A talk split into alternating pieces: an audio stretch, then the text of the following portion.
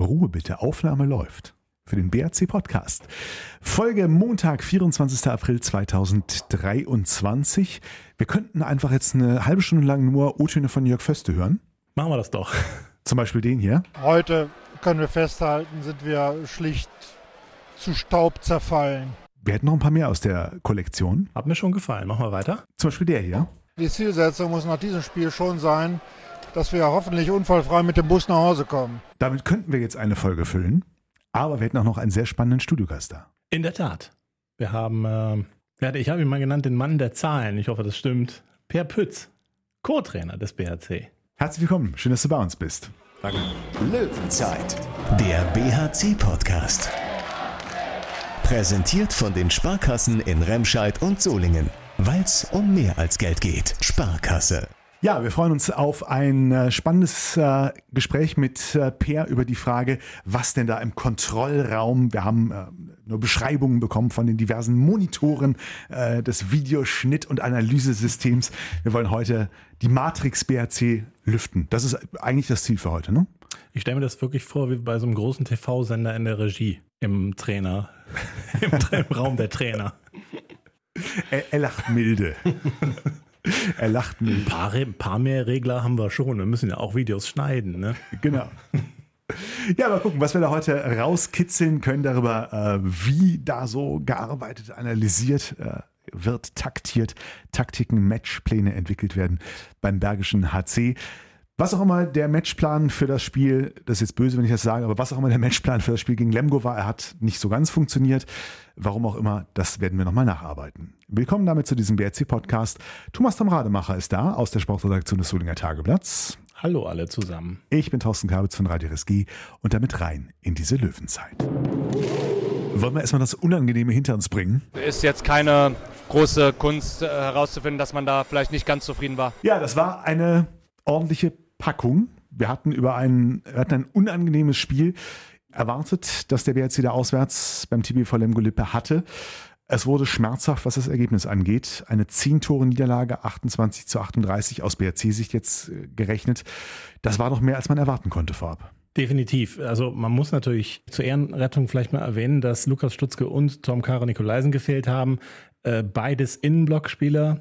Dadurch musste eben Frederik Ladevogel durchspielen, erstens im Innenblock und zweitens äh, war dann lange Chaba Switch eben auf der Platte, der ja in dieser Saison noch nicht so viel Einsatzzeit bekommen hat. Das ist natürlich irgendwie schon eine gewisse Hypothek. Allerdings man gut angefangen. Lemgo hat zunächst sich echt schwer getan, auch gegen äh, die Abwehr zu besonders guten Chancen zu kommen. Und die ersten, weiß ich nicht mehr, 15, 20 Minuten waren ja durchaus nicht nur okay, sondern ähm, man ist so ein bisschen ja sogar auf die Siegerstraße eingebogen. Also 11-8 geführt, 12-9 geführt. Das ist ja zunächst mal in Ordnung. Aber dann kam eine Änderung eben von Florian Kermann, der mehr eben auf die Zweikämpfe gesetzt hat, mehr wollte, dass seine Spieler eben auf sechs Meter rankommen. Und äh, ja, das ist dann halt extrem gut gelungen. Und ja, wie Jörg Föste es gesagt hat, in der zweiten Halbzeit ist der BRC dann halt wirklich komplett zu Staub zerfallen, in sich zusammengebrochen, nennen, kann man ja nennen, wie man will. Nur es ist natürlich echt besonders übel, dass man sich dann so ergibt in dieser Niederlage. Ich finde, das kann man schon einfach so sagen. Und es war halt nicht das erste Mal, dass man einfach hinten dran ist, das Gefühl hat, heute geht vielleicht einfach nichts, läuft, funktioniert nicht, sportlich. Und dann akzeptiert man das halt so. Jetzt natürlich nicht die ganze Mannschaft, aber vielleicht Teile der Mannschaft. Und es war aus meiner Sicht wäre es das fünfte Mal in der Saison schon gewesen, dass das passiert ist. Und das ist schon ein bisschen viel. Wir können ja mal reinhören, wie äh, Jörg Föster und äh, Jamanagi das äh, anschließend im Interview mit dir kommentiert haben. Zur Wahrheit gehört, äh, dass wir äh, sehr gut starten, äh, dass wir eine Situation hatten, wo wir mit äh, vier weggehen können, einen technischen Fehler produzieren und im Gegenzug dann auf äh, plus zwei gestellt bekommen. Das ist im Handball manchmal äh, schon in gewisser Weise ein Fingerzeig dafür, äh, dass man ein Auswärtsspiel äh, vielleicht nicht so souverän bestreiten kann, wie man das äh, bei der Kulisse machen sollte. Es gibt die rationale Begründung, äh, dass einfach äh, Dinge vorne gegen dich laufen und hinten dann ebenso. Und dann in der Addition sind es zehn Nachteile und das gibt eine Klatsche. Das ist eine. Das zweite, man darf aber erwarten, dass man sich gegen dieses Schicksal stemmt. Und äh, das habe ich heute vermisst. Wir haben heute im Innenblock, auch wenn äh, Chaba und Fred das wirklich äh, gerade am Anfang gut gemacht haben, haben wir nie in unser Spiel gefunden. Das ist, das ist selbsterklärend. Und dass wir mit, gerade mit den Alternativen Korre und Lukas ähm, hier sicherlich ein besseres Spiel in der Abwehr machen, ist auch selbsterklärend. Aber wir, wir dürfen uns ja nicht äh, unserem Schicksal ergeben, dass sie nicht da sind und wir deswegen ähm, hier nichts mit, hier nichts holen können oder äh, mal einen 0-3-Lauf uns äh, so weit nach unten reißt, äh, dass, dass, dass wirklich die Hälfte der Jungs die Köpfe hängen lässt. Das geht nicht. Das müssen wir, das müssen wir schleunigst verbessern. Da, da müssen wir den Impuls wirklich verbessern, aus dieser Opferrolle rauszukommen, dass alle gegen uns sind. Nein, wir müssen bei uns bleiben. Wir müssen versuchen, die Situation zu ändern. Manchmal geht's, manchmal klappt es nicht. Aber äh, ja, das war für heute von vorne bis, äh, bis hinten in der Abwehr nichts. Und so kriegt man eben, ich weiß gar nicht, 35 Gegentore. 38. 38 Gegentore, ja das ist äh, selbsterklärend deutlich zu viel. Ja, du hast im Nachgang auch noch mit ähm, Linus Arnesen gesprochen über dieses Spiel, äh, der nochmal, ja, auch das Thema Motivation ähm, und Teamgeist recht deutlich mit formuliert hat. Ja, ich weiß, es soll ich ehrlich sein, also ich weiß nicht, in der ersten Halbzeit auch, wir führen mit zwei oder drei und ja, aber einfach zu schlecht. Also das, man sieht nicht, dass wir hat zwei, drei vor und zweite Halbzeit, das ist einfach peinlich und da, wenn nicht klappt, dann müssen wir spielen mit Herz und dann das schaffen wir nicht. Und das zu viele Spiele, wir haben so gespielt jetzt. Kann nicht so sein, dass wir verlieren mit, äh, verlieren mit 10. Also das ist einfach schlecht. Du hast einen Tag, das nicht funktioniert und nicht dein Tag musst du äh, einfach kämpfen und spielen wie eine Mannschaft. Und heute haben wir nicht äh, wie eine Mannschaft gespielt. Heute waren wir keine Mannschaft. Klare, deutliche Worte von Linus Arnesen, der ziemlich bedient war nach diesem Spiel. Ja, also es war durch die Bank, ich nehme an, Mannschaft, Trainer, äh, Umfeld, Fans, da habe ich jetzt mit niemandem gesprochen, aber doch, doch, sogar als ich auf dem Weg in den Presseraum war, äh, habe ich auch den Zorn von Fans mitbekommen. Also es werden alle äh, sehr unzufrieden mit diesem Spiel gewesen sein und kann ja nur Anlass sein, das vielleicht dann äh, zu ändern und sich dann in Zukunft mal anders zu präsentieren in solchen Situationen, auch wenn man vielleicht dann trotzdem nicht als Sieger das Eis verlässt. Ähm, ja, du weißt, was ich meine. Dann fragen wir einen, der mit daran arbeiten, arbeiten muss, dessen Job das mit ist, Per Pütz. Wie weit seid ihr schon in der zunächst mal innerhalb des Trainerteams Aufarbeitung, Analyse dessen, was da am Samstag passiert oder nicht passiert ist? Ähm, ich denke, wir sind noch äh, mittendrin. Ich glaube, dass Jörgs Analyse ziemlich treffend ist. Rational kann man sportliche Gründe ganz gut finden, glaube ich, äh, für das Spiel. Aber natürlich äh, ja, ist uns das jetzt mit Sicherheit schon zwei, dreimal zu oft passiert, dass sich dann einfach, dass so viele Dinge zusammenkommen. Ähm, und mit Sicherheit müssen wir daran arbeiten, dass wir uns da eben ja, mehr gegen wehren und ähm, weiß nicht, so, wie man so sagt, das Glück irgendwie jetzt versucht zu erzwingen. Da müssen wir mit Sicherheit dran arbeiten. Also, was ich interessant dran finde, dass man ja das so ein bisschen gegen Hamburg geschafft hat. Die erste Halbzeit war ja auch ein bisschen zum Wegrennen, was die Abwehr betrifft. Und da hat man sich ja auch da rausgezogen. Wie, wie ist das denn? Also warum, dann hat man sogar noch ein Erfolgserlebnis. Warum lernt man denn daraus nicht? Kannst du das irgendwie erklären? Also ich glaube, da gibt es jetzt keine allgemeine Erklärung für. Ähm, man sieht das ja im, im Sport jede Woche irgendwo. Ähm, aber die Rennecker Löwen werden letzte Woche Pokalsieger und verlieren jetzt mit 14 Toren in Berlin. Ähm, das ist ja quasi eins zu eins das Gleiche. Das ist halt manchmal wirklich einfach, äh, ja, wenn man Lauf hat, dann äh, funktionieren auf einmal viele Sachen, wie jetzt eben bei Lemgo auch in dem Spiel. Ähm, da funktioniert dann eben ab der 20 Minute auch alles. Ja, und das ist einfach halt nicht äh, beliebig wiederholbar gute Leistung oder dann eben auch so eine gute Reaktion. Ja, und deswegen glaube ich, gibt es da keine, keine einfache Antwort drauf. Na gut, das ist vielleicht ein bisschen tröstend. Es passiert anderen auch. Flensburg ja auch im Europapokal sensationelle Niederlage. Äh, hätte ich niemals mitgerechnet.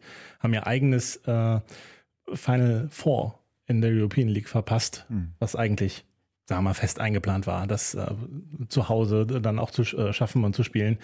Ja, ne, können Sie jetzt zugucken, wie ähm, Göppingen zum Beispiel versucht, das äh, zu gewinnen. Ne? Göppingen ist es und Berlin, meine ich. Ne? Ja. ja, genau, die es erreicht haben. Ja, und ähm, was man auch sagen muss, ich glaube natürlich aus, aus BRC-Sicht ist das vielleicht schon einer dieser Punkte, wenn man sich noch weiterentwickeln will, wenn man wirklich dann mal positives Punktekonto am Ende der Saison haben will, würde man sich schon Gefallen tun, diese Schwäche, die dann auch eben Top-Teams mal an den Tag legen, eben selber nicht zu zeigen. Ja, das sehe ich schon so. Ich glaube, dass das schon zu verhindern ist. Ich glaube, dass es das einfach eine mentale Geschichte ist. Ja, um da noch den Haken drunter zu machen, wir hatten ja sozusagen den, den Cliffhanger aus der letzten, beziehungsweise vorletzten Folge, als äh, Jörg Föste dir angedeutet hatte, nach Lemgo reden wir über Ziele. Er hat sie erstmal, wie eben schon gehört, etwas kleiner gehängt. Die Zielsetzung muss nach diesem Spiel schon sein, dass wir hoffentlich unfallfrei mit dem Bus nach Hause kommen. Zum Glück ist es nicht so weit. Das war die eher amüsante Antwort auf die Frage, aber er hatte auch noch eine etwas ernsthafte sportlichere. Also nach dem Spiel kann es nur eine Vermeidungszielsetzung sein. Wir müssen verhindern, äh, dass uns diese äh, aus BHC-Sicht im Prinzip sehr positive Saison nicht auf, den, äh, auf der Zielgeraden verhagelt wird. Und mit Leistungen wie heute wird das geschehen und wir müssen daran arbeiten, dass wir das nicht zulassen. Dem ist eigentlich nichts hinzuzufügen, finde ich. Ähm, und was ich mal auch positiv erwähnen möchte, ist, es gäbe bestimmt Clubs, bei denen nach so einem Spiel einfach irgendwelche Wischi-Waschi-Aussagen in die, in die Welt gesetzt würden und ähm, dass da nicht viel käme. Ich finde, man benennt das doch hier sehr klar. Egal, ob es der Trainer ist, Geschäftsführer oder auch äh, mit Linus Arnes und jetzt der Kapitän. Ähm, man geht doch sehr offen damit um und ist da auch, äh, sag ich mal, offen für die Kritik und kritisiert sich auch selbst. Ähm, das finde ich ähm, doch positiv auch. Finde ich auch, ist nicht selbstverständlich, erlebt man nicht immer so. Rudelfunk. Wir wollen in diesem BRC-Podcast ja noch ein bisschen hinter die Kulissen schauen, Einblick geben in die Arbeit von Mannschaft oder Trainern. Dinge, die man vielleicht nicht so ohne weiteres als Zuschauer, Fan am Fernseher oder in der Halle beobachten kann. Als Trainer gespannt in einer Situation wie am Samstag, wenn ihr merkt, hey, es läuft nicht, wir müssen jetzt reagieren, andere Taktik versuchen, andere Spieler möglicherweise bringen. Wie läuft das ab? Wie kommuniziert ihr? Äh, wer gibt dann welchen Impuls und wie trefft ihr dann die Entscheidung, wie ihr reagiert? Ähm, ja, also zum einen haben wir eine Statistik auf der Bank, jetzt seit ein paar Spielen auch äh, digital mit äh, ja, technischer Unterstützung auf dem Tablet. Ja, da versuche ich auch äh, quasi während des Spiels schon einen guten Blick drüber zu haben, um Jamal vielleicht auf irgendwelche Auffälligkeiten äh, entweder hinzuweisen oder wenn er eine Frage hat, quasi ihm da einfach zeitnah äh, ja, darauf antworten zu können. Und ansonsten tauschen wir uns dann eben einfach im Spiel über Möglichkeiten aus. Äh, man hat natürlich auch im, im, Vorfeld des Spiels schon gewisse Dinge vielleicht überdacht, äh, Eventualitäten äh, bedacht. Ähm, was, nur um so, um so ein Beispiel zu haben, was ist was, wo du sagst, Ihr habt natürlich auf der Bank am Spielfeldrand nochmal eine andere Perspektive, als der Zuschauer sie vom Fernseher in der Halle hat. Wenn du jetzt in, in, die Zahlen reinschaust, wo sind da manchmal Dinge drin, wo du sagst, hey, das hättest du, wenn du jetzt da oben auf der Tribüne oder zu Hause vom Fernseher gesehen hättest, nicht gesehen, anders gesehen. Was, was sind das für Punkte, die man da entdeckt? Also vielleicht zum Beispiel in der Abwehr ähm, sind so Punkte, dass es eben nicht nur um die quasi Anzahl an Gegentoren geht, sondern wir ähm, führen die Statistik dann ein bisschen detaillierter eben, bekommen wir die Tore im aufgebauten Angriff, im Rückzug, vielleicht in Unterzahl. Und da gibt's dann schon einfach immer wieder äh, Momente, wo man vielleicht vom Gefühl her denkt, die Abwehr ist grundsätzlich das Problem, aber man hat äh, vielleicht sieben Tore über den Gegenstoß bekommen und war noch zehn Minuten in Unterzahl und hat da nochmal fünf Tore kassiert. Ähm, und das ja, sind dann einfach Dinge, die man eben so ein bisschen analytisch äh, rausbekommen kann, um dann eben nicht die falschen Schlüsse zu ziehen. Weil wenn ich natürlich äh, dachte, der aufgebaut oder die aufgebaute Abwehr ist das Problem, äh, ändere irgendwas, obwohl das eigentlich gut lief, ja, wäre das natürlich äh, äh, blöd. Ähm, vielleicht solche Dinge. Ich finde ja das auch interessant, ähm, dieses Statistiktool, was ihr äh, erfasst habt, im Nachgang, wenn man so ein Spiel dann analysiert, ähm, dass man wirklich genau erkennen kann, ähnlich wie beim Handball Performance Index, ähm, ja, wie stark jetzt ein Spieler ähm, performt hat. Nur, dass ihr halt viel detaillierter noch guckt. Gewinnt der jetzt die Zweikämpfe? Wie schwer war der Zweikampf zu gewinnen und so weiter? Ne? Diese ganze Geschichte. Das heißt, du könntest doch jetzt theoretisch, wahrscheinlich würdest du jetzt nicht antworten, genau ermitteln, welcher Spieler wie viele Punkte hat oder was könntest du nachgucken? Auf die Saison gesehen oder auf, auf das Lemgo-Spiel gesehen? Ja, ich könnte einiges nachgucken. Ähm, ja, also im Prinzip geht es wirklich in die Richtung wie beim HPI, dass man versucht, die äh, einzelne Leistung des Spielers irgendwie in Zahlen äh, sichtbar zu machen, aber eben das dann noch, noch detaillierter. Ähm, also im Angriff ist vielleicht ein Beispiel, dass es ja bei Assists häufig so ist, dass einfach der letzte Passgeber einen Assist bekommt, egal was jetzt aber danach passiert ist. Und da ist es bei uns so, dass, also wenn jetzt, ähm, sag mal, Linus Arnesen spielt zu Alexander Weg, es ist noch überhaupt nichts passiert und Alexander Weg wirft jetzt einfach ein Tor aus dem Rückraum, dann würde Linus dafür keinen Assist bekommen, weil er hatte eigentlich jetzt nichts mit dem Tor zu tun. Ähm, und andersrum kann es aber auch sein, dass vielleicht Linus einen Zweikampf gewinnt, zu Alex spielt, Alex spielt weiter zu Noah und der wirft ein Tor. Und dann würden quasi sowohl Alex als auch Linus äh, Teile des Assists dafür bekommen, weil eben auch beide einen Anteil einfach daran hatten. Und ohne Linus äh, Zweikampf wäre es gar nicht dazu gekommen. Ja, das war vielleicht im Angriff so ein Beispiel. Ähm, in welche Richtung es da geht. Wenn ich da kurz einhaken darf, äh, es würde Linus aber sogar einen Assistpunkt bekommen, wenn Noah nicht trifft, oder? In dem Fall. Genau, ähm, weil wir versuchen da eben wirklich ja die, die Leistung dann in dem Fall von Linus zu bewerten. Und ähm, wenn jetzt Linus dann dreimal für die Chance von Noah ähm, äh, sorgt und zweimal trifft, dann einmal nicht, aber alles andere war quasi identisch, dann ähm, ja, hat Linus ja keinen Einfluss mehr darauf, ob Noah jetzt trifft oder nicht. Oder vielleicht stand ja auch bei dem einen Fall Noah da und in dem anderen Tim und der eine hatte einen besseren Tag. Aber deswegen versuchen wir das wirklich, ja, so, weiß nicht, Glück oder Zufälle quasi versuchen da rauszurechnen, dass man eben wirklich die Leistung des Spielers bewerten kann. Das passiert beim HPI ja zum Beispiel gar nie, Thorsten, äh, weil logischerweise da ist es ein Assist, führt immer zu einem Tor. Das passiert halt hier jetzt nicht unbedingt. Du wolltest noch ein Beispiel für die Abwehr nennen? Ich glaube, da ist auch beim HPI eben so, dass nur so, ich sag mal, ganz auffällige Dinge wie ich verursache eine Zwei-Minuten-Strafe oder ich verursache einen 7 Meter, geben dann eben äh, negative Punkte oder ich fange einen Ball ab, das gibt was Positives. Ähm, aber gerade jetzt heutzutage werden ja extrem viele Zweikämpfe einfach geführt.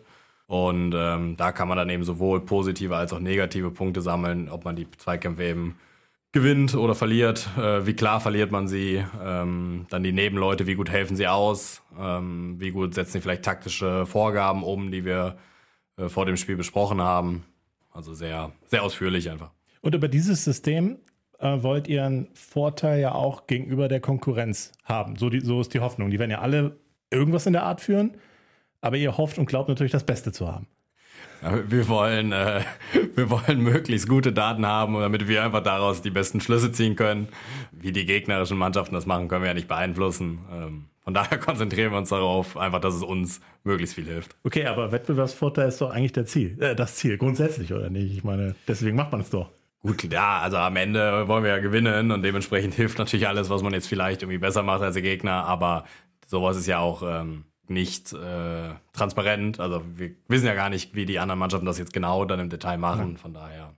Aber wenn ihr jetzt einen neuen Spieler verpflichtet, nehmen wir Mats Andersen, kommt ja im Sommer, da wie viele Spiele scorest du dann auf diese Art und Weise, um so einen Vergleichswert zu kriegen? Ähm, also bei neuen Spielern machen wir das nicht mit diesem gleichen System. Also am Ende ist das so komplex, dass es ja auch darum geht, zum Beispiel, äh, vielleicht haben wir irgendeine Strategie entwickelt, in welche Richtung wollen wir den Angreifer haben bei uns. Und das können wir ja bei gegnerischen Mannschaften quasi gar nicht beurteilen. Also vielleicht äh, sehe ich da jetzt ja ein Abwehrverhalten von äh, Mats, was äh, vielleicht ich sagen würde, ist ein Fehler. Vielleicht ist das aber in seiner Mannschaft äh, der Plan.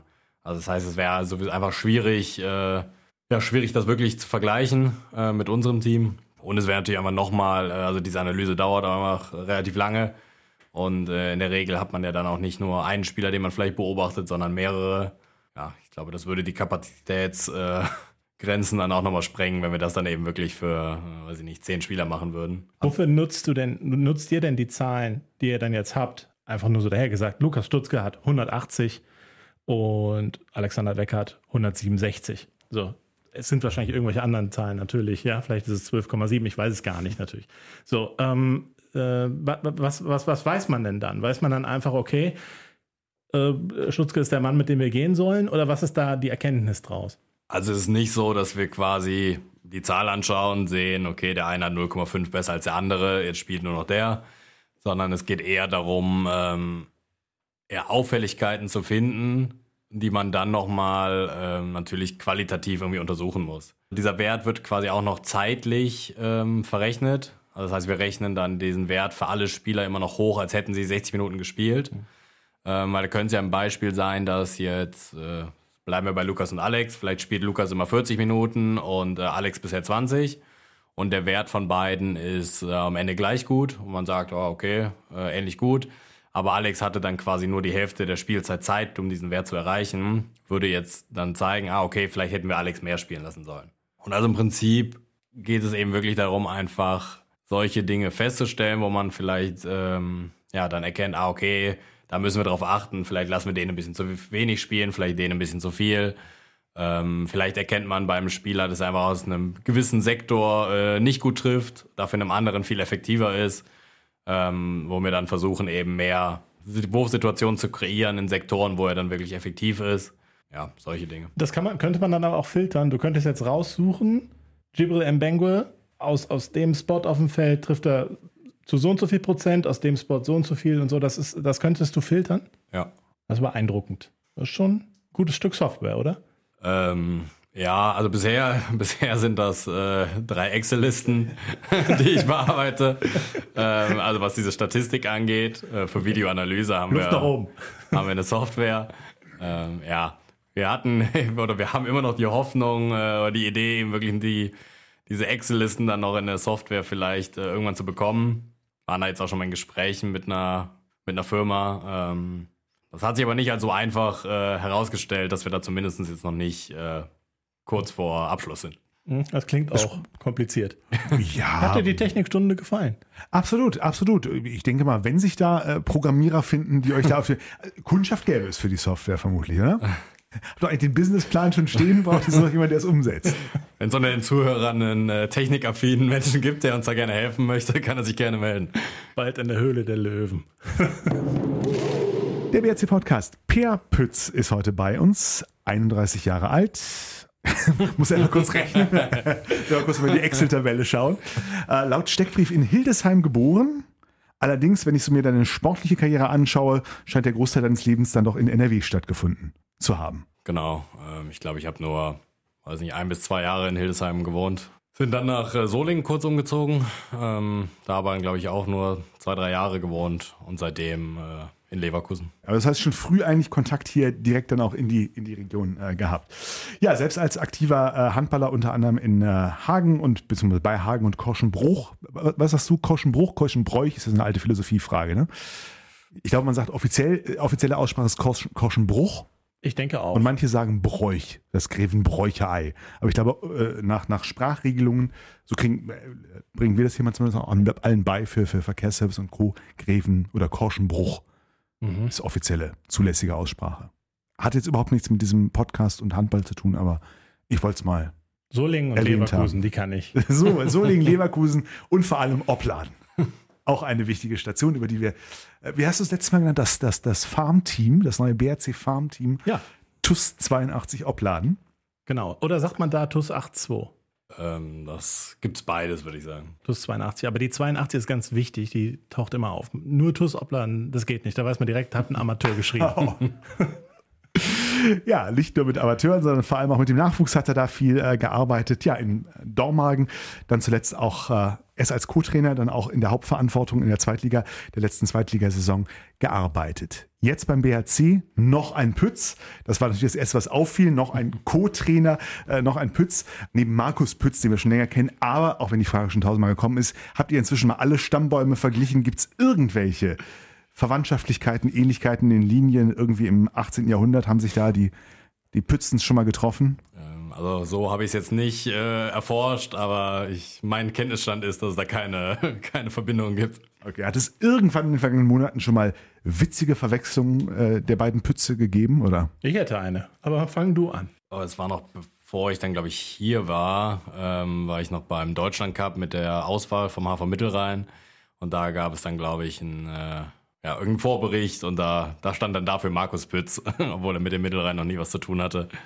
Ansonsten jetzt was wirklich äh, Witziges habe ich, glaube ich, nicht zu bieten. Willst du meine haben? Ja, sehr gerne. Kollege von einer anderen äh, Zeitung hat einen Text mitgenommen über Markus Pütz, der am HPI ja arbeitet.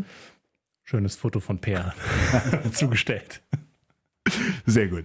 Das passiert uns hier heute nicht. Und wann genau, an welcher Stelle haben sich die Wege von Jamal Najim dir das erste Mal gekreuzt? Ihr kennt euch ja schon was länger. Die Jahreszahl muss jetzt wieder rechnen, aber denke mal, äh, so vor vier, fünf Jahren, ähm, also haben wir in Dormagen das erste Mal quasi fest zusammengearbeitet. Äh, da kam er aus, aus Gummersbach und wurde Jugendkoordinator in Dormagen, ähm, während ich da eben Trainer in der Jugend war.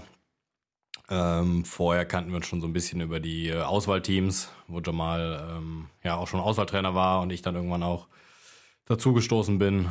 Ähm, ja, also das waren quasi die ersten, wirklich, wo wir zusammengearbeitet haben.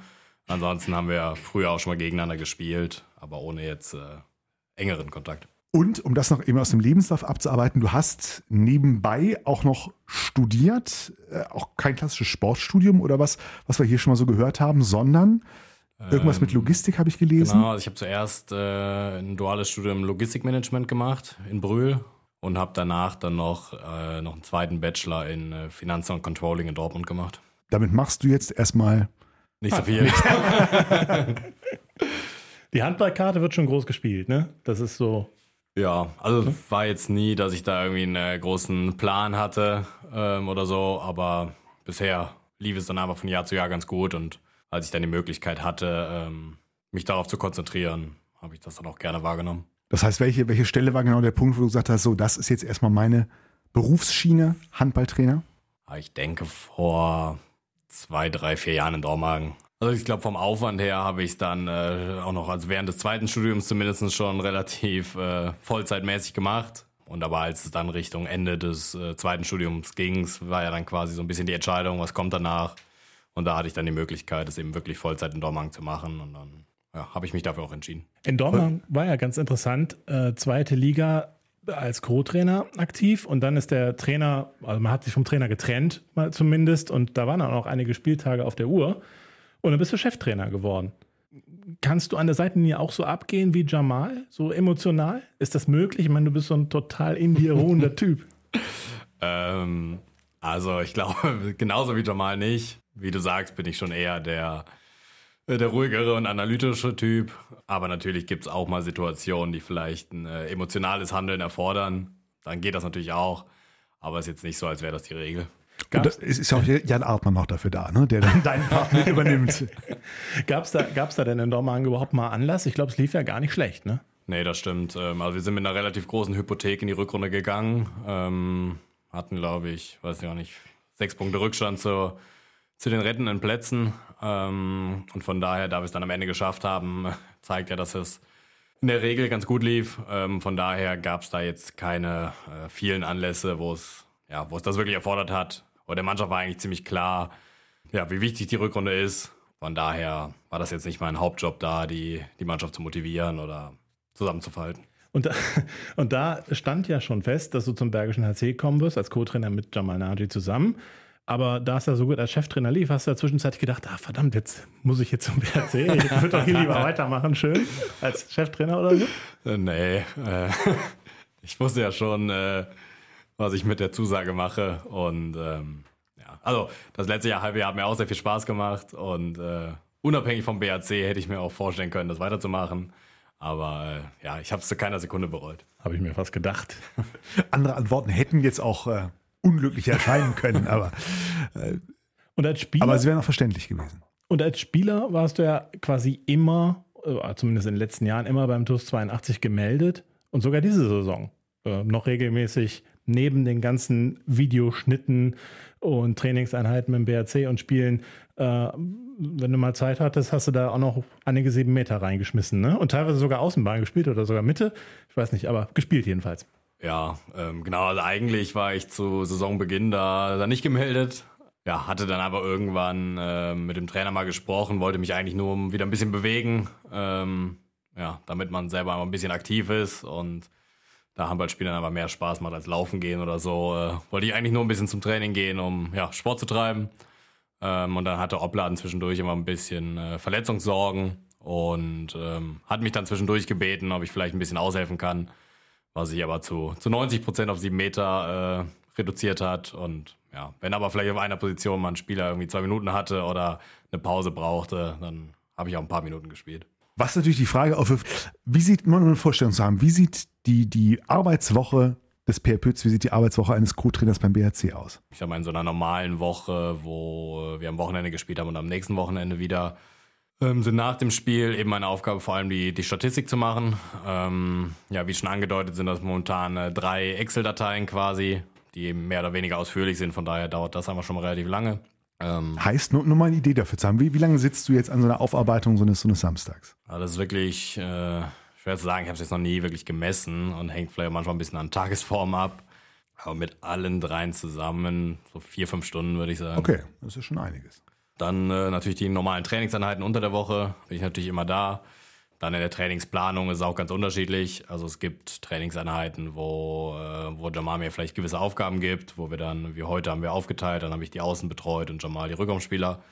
Ab und zu äh, mache ich vielleicht auch mal eine ganze Einheit. Ähm, dann gibt es aber auch eben Einheiten, wo, wo ich quasi nur anwesend bin und dann aber in- individuelle äh, Korrekturen vielleicht gebe, wo ich jetzt aber keinen Vorbereitungsaufwand hatte. Dann stimmen wir uns manchmal natürlich über Trainings- äh, oder generell über die Trainingsinhalte einfach ab. Und in der Vorbereitung auf die Spiele schneiden wir zumindest, äh, schneiden wir erstmal eben äh, die Gegner, dass wir da quasi immer möglichst viele Videoschnitte haben, was wir uns aufteilen. Und dann äh, ja, schauen sich beide nochmal die Videoschnitte an. Dann sprechen wir im Prinzip alles durch. Was macht der Gegner? Wie wollen wir das in der Abwehr lösen? Äh, was für Besonderheiten gibt es in der Abwehr? Was können wir dagegen spielen? Und so weiter. Wir hörten zu Beginn der Saison schon von, waren es Tom sieben Monitore bei euch im, im, im Coach-Büro? Äh, stimmt die Zahl noch oder sind es schon mehr geworden? Oder? Ähm, also an Monitoren, die, glaube ich, wirklich benutzt werden, wahrscheinlich fünf. Wenn man die Laptops dazu zählt, dann könnte man auf sieben kommen. Ähm, ja, aber wir haben einen Fernseher an der Wand hängen, wenn's, äh, wenn wir eben irgendwas gleichzeitig quasi zusammen äh, anschauen wollen. Und ansonsten hat aber im Prinzip einfach jeder zwei Bildschirme, um äh, ja. Aber wenn ich zum Beispiel die Statistik mache, kann ich eben auf dem einen Monitor die Excel-Liste haben und auf dem anderen Monitor das Video. Sonst würde es aber noch länger dauern. aber wir haben gehört, wenn du, wenn dann mal kein Spiel ist, äh, du auch nichts zu schneiden hast und nicht beim TUS 82 Opladen aushilfst, treibst du dich gelegentlich aber auch noch ganz gerne in anderen Hallen rum und guckst dir andere Spiele an. Ja, also das gehört auch einfach ein bisschen zu meiner, meiner Aufgabe, ähm, dass ich eben mit dem Scouting ja, dabei bin ähm, und dementsprechend, ähm, ja, ich sag mal jetzt hier in der Region Spiele anschaue, wo es vielleicht äh, junge, talentierte Spieler gibt, die irgendwann vielleicht äh, interessant von sein könnten. Ähm, aber ansonsten natürlich auch eben viel über Videostudium, ähm, ja, dass man da schaut, was für Optionen gibt es. Ähm, und wir haben halt das Ziel, dass wir nicht in dieser sag mal, Spirale sind, dass wir auf einer Position einen Spieler brauchen und dann gibt es äh, eine Fülle an Spielerberatern, die uns anrufen und sagen, äh, hier, wie wär's denn mit dem? Und dass man quasi dann nur aus, sag mal, extern vorgegebenen Namen irgendwie aussuchen muss, weil man jetzt eben zeitnah Bedarf hat, sondern wir versuchen eher eben langfristig quasi Spieler zu finden, die wir gerne bei uns hätten, die vielleicht zu unserem System passen, dass man quasi, wenn wir dann der Bedarf aufkommt, schon auch eigene Ideen hat und Spieler beobachtet hat. Aber das heißt, in so einer durchschnittlichen Woche deine Freundin, Frau sieht dich nur gelegentlich oder auch am Monitor primär? Oder? ähm, ich sag mal, der Vorteil ist, dass wir jetzt ja morgens trainieren. Dadurch meine Arbeitszeiten sich zumindest von der, äh, wann, wann die am Tag stattfindet, äh, deutlich mehr synchronisiert hat zu ihren äh, Arbeitszeiten. Und von daher ähm, ja, ist es durchaus ein bisschen besser geworden. Ähm, ja, nicht, weil es jetzt eben weniger Arbeit ist, aber einfach, weil es ein bisschen besser gelegen ist und in Dormagen eben einfach noch oft ein Abendstraining war und sich das dann noch, noch schlimmer überschnitten hat. Oder ich in Dormagen auch regelmäßig äh, drei Spiele am Wochenende mit Jugend und Herren zusammen hatte. Von daher ähm, ja, ist es sogar eher ein bisschen besser geworden. Aber ist sie denn auch Handball interessiert oder aktiv sogar selbst? Oder ähm, wollen jetzt nicht zu neugierig sein? Also. oh ja, sie ist auch Handball interessiert. Okay. Sie äh, ja, ist auch Physiotherapeutin bei, bei Obladen. Ah, das okay. heißt, das war dann auch noch eine Gelegenheit, sich ja zu sehen. Von daher. Aha. Das ist der eigentliche Grund, weshalb er noch in Obleiden spielt. Damit er seine Frau mal sieht, wenn sie ihn massiert. Ja.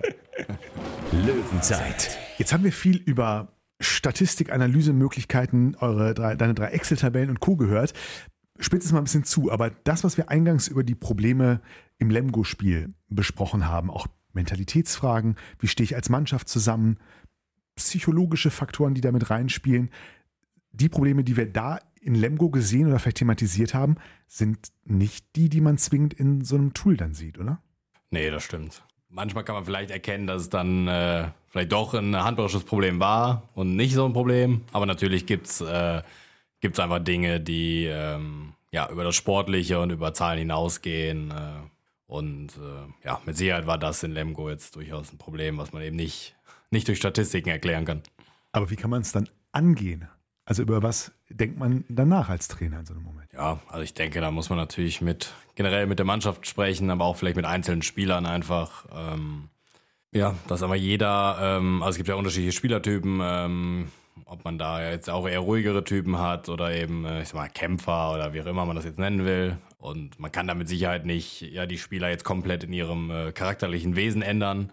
Ähm, aber natürlich ähm, hat eben auch jeder Spieler einfach eine gewisse Verantwortung und ähm, muss dann vielleicht sich eben auch in so einem Bereich zumindestens äh, ja, verbessern, ähm, um da eben ja, der Mannschaft äh, insgesamt zu helfen und dass wir eben in solchen schwierigen Situationen ähm, ja, eben zusammenstehen und uns rauskämpfen. Und ich glaube, das geht natürlich vor allem dann durch Gespräche, ähm, dass man eben mit einzelnen Spielern äh, vielleicht auch eben klar macht, was man von ihnen erwartet. Äh, oder was man auch eben nicht von ihnen erwartet. Ich glaube, das geht vor allem dadurch. Wenn es anders wäre, würdest du es jetzt wahrscheinlich nicht sagen, aber ich habe trotzdem das Gefühl, wenn wir hören von, von Linus, wir sind nicht aufgetreten wie eine Mannschaft. Wenn wir die Mannschaft so erleben, abseits des Feldes, in den Interviews hier, wenn ihr übereinander sprecht, habe ich immer das Gefühl, das ist so wie diese Truppe jetzt, ziemlich neu formiert ja auch in, in diesem Jahr oder in den letzten eineinhalb Jahren. An sich hat man das Gefühl, ist das eine gut funktionierende Mannschaft, dass man irgendwie das Gefühl hat, das sind zwei Lager, drei Individualisten und der Rest bastelt sich irgendwie so zusammen. Oder? nee, ich glaube auch, dass äh, die Mannschaft grundsätzlich äh, ja, sich gut versteht oder auch gut zusammenarbeitet. Und ja, glaube nicht eben, dass das Kernproblem ist, dass es da irgendwelche Risse in der Mannschaft oder sowas gibt. Ähm, ja, sondern eher einfach, dass wir uns eben manchmal an manchen Tagen schwer tun, wenn es nicht läuft, uns da irgendwie rauszukämpfen. Was wir einfach eben als Mannschaft versuchen müssen zu verbessern. Ähm, dass wir uns eben noch mehr dagegen dagegen wehren äh, und uns versuchen, da eben besser zu verkaufen. Ich weiß, das ist eine doofe Frage jetzt für dich zu beantworten, aber wäre das schon eine Option für dich zu sagen, hey, Co-Trainer ist cool, aber irgendwann, jetzt mal losgelöst, wo auch immer, da jetzt zu bleiben auf der Schiene, vielleicht sogar irgendwann auch mal Erstliga-Coach eigenverantwortlich zu sein, ist schon jetzt was, wo du grundsätzlich sagst, kommt Zeit, kommt Job, oder? Ja, also ist auf jeden Fall was, was ich mir vorstellen kann. Ich glaube, ich bin da wirklich relativ äh, flexibel. Also ich finde einfach beide Rollen äh, beide Rollen gut, ähm, kann mir beide Rollen auch langfristig vorstellen. Ähm, und von daher kommt es, glaube ich, dann immer auf die konkrete Situation auf, äh, an, auf die konkrete Möglichkeit. Aber ja, ist was, was ich mir vorstellen kann. Ich könnte es mir auch vorstellen. Du, Bundesliga-Coach? Nein. das wäre Per Pütz in x Jahren an der Seitenlinie von HBZ sehen. Ja, kann ich mir auch denken. Also ja. als Cheftrainer. Ja, man wird ja irgendwann wissen wollen, ob das äh, eine Eintagsfliege war in Dormagen, dass das so gut gelaufen ist, oder? Ne? Oder er verdient einfach nur die Kohle mit dem Absatz dieser Software, die dann irgendwann irgendwer programmiert ja. hat. Und die, ja, dann lässt man coachen. Das ist. Genau. Ne? Ja, ja, genau. Kommen wir von Theorie und Gedankenspielen zurück in den Alltag. Jetzt steht ja erstmal am kommenden Wochenende ein spielfreies Wochenende zum Starten in Mai an. Dann allerdings eine ja quasi halbe englische Woche zumindest mit Donnerstag, 4. Mai, Heimspiel gegen Leipzig und am darauffolgenden Sonntag dann das Auswärtsspiel beim SC Magdeburg. Zwei unterschiedlich schwierige, zwei unterschiedlich spannende Aufgaben. Ja, dass es in Magdeburg spannend ist, das muss der BRC erstmal beweisen. Aber äh, gegen Leipzig finde ich es auf jeden Fall spannend. Vor allem finde ich Leipzig eins der kuriosesten Teams in dieser Saison. Sind unheimlich schlecht gestartet, haben dann eine Siegesserie, ich glaube äh, sechs Spiele in Folge, dann kommt der BRC und haut die mal eben weg. Dann verlieren die, glaube ich, nochmal und dann gewinnen sie nochmal zig Spiele in Folge, unter anderem gegen Kiel, Rhein-Neckar-Löwen, Berlin auch. Äh, auf jeden Fall die Top-Teams. Und man denkt, okay, die, die ziehen jetzt mal richtig durch. Und nach diesem Sieg gegen die Rhein-Neckar-Löwen haben sie jetzt zuletzt wieder fünfmal in Folge verloren. Also aus denen werde ich nicht schlau. Du vielleicht. nee, wie das ja wäre jetzt vielleicht auch noch so ein Beispiel gewesen, was äh, ja wie verrückt es im Sport einfach manchmal zugeht. Aber ist ja dann hoffentlich gut, dass wir äh, nominell keine Spitzenmannschaft sind, gegen die Leipzig jetzt zuletzt immer gewonnen hat. Wie empfindest du denn die Drucksituation in diesem Spiel? Ist das nach Lemgo jetzt einfach höher, sich anders äh, zu präsentieren? Ich meine, man kann ja nicht sagen, man muss Leipzig schlagen. Das wird ja ungefähr so eigentlich ein Spiel auf Augenhöhe sein, ne? Ähm, ja, also mit Sicherheit werden wir ähm, das natürlich deutlich besser machen wollen und da eine positive Reaktion drauf zeigen. Wie du gesagt hast, ich glaube, in diesem Mittelfeld in der Liga sind wir sehr ausgeglichen. Da haben alle Mannschaften auch ihre Qualitäten. Von daher wird es natürlich nicht einfach, aber klar mit das Ziel da zu gewinnen. Insofern zumindest von der Konstellation her gut, dass es so rum ist und nicht andersrum, dass man jetzt erstmal, denke ich mal, vollen Fokus auf Leipzig legt und dann, naja, guck mal zwei Tage, dann kommt halt Magdeburg und dann kommt halt Magdeburg. Ja, Magdeburg ist natürlich. Ich meine, gestern haben sie am Sonntag haben sie mit einem Tor gewonnen gegen Hannover. Das hat mich schon auch ein bisschen überrascht, dass es so knapp war, wobei ich nur das Ergebnis gesehen habe. Also äh, ich habe nichts vom Spiel gesehen. Ich dachte nur trotzdem, naja, äh, Magdeburger Anspruch wird sein, äh, sollte sein, äh, Hannover, das gegen Hannover nicht so so spannend zu haben, sag ich mal. Ne? Äh, von daher, man weiß nie, was passiert. Und der BRC hat ja auch schon sensationell in Magdeburg gewonnen, sodass er gar nicht so lange her ist. Ich meine, wer weiß. Also die, die Mannschaft ist auf jeden Fall in der Lage, in jede Richtung zu überraschen. Dann fand ich die, unsere Tippfrage mal so rum an. Wer wird denn deutscher Meister? Mmh, gute Frage. Zuletzt immer Füchse Berlin gesagt. Ich bleibe jetzt einfach mal bei dem Tipp. ja, ich denke Kiel weiterhin, ja. Jetzt bringt er mich ins Dilemma. Ich, also ich hätte auch gesagt, Magdeburg wird es nicht, sagt mir mein Gefühl gerade. Also Magdeburg wie die im Dezember gespielt haben. Mhm. Da habe ich, da habe ich drüber- mehrmals gesagt, ich muss eigentlich meinen Meistertipp revidieren. So wie die da gespielt haben, dachte ich, die werden das machen. Die werden es äh, gewinnen. Aber jetzt so zuletzt war ich auch nicht mehr so überzeugt und ja, vielleicht setze ich da doch die gute alte Routine in Kiel. Die machen es ja irgendwie auch so ein bisschen unscheinbar, diese Saison. Die, die großen Ereignisse passieren immer woanders. Ne? Und Kiel geht einfach so durch. Haben sie mal gegen Leipzig verloren, okay, aber ne? die werden es am Ende machen, glaube ich. Dann aber doch noch, diese Tradition wollen wir nicht äh, sterben lassen. Fragen wir auch dich, Per, nach einem Spieltipp für das Leipzig-Spiel. Ähm, sage ich mal 29, 26. Tom?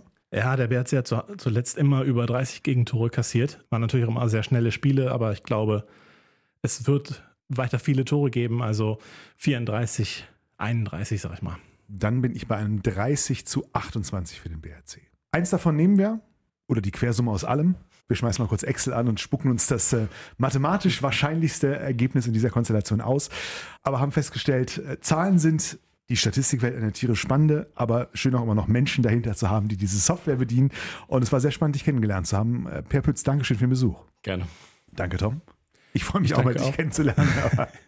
Ja, ist immer wieder schön mit dir, immer wieder, immer wieder ein, immer wieder, ja, ja.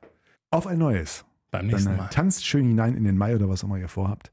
Definitiv. Das war die Löwenzeit. Bis dahin alles Gute. Löwenzeit, der BHC-Podcast.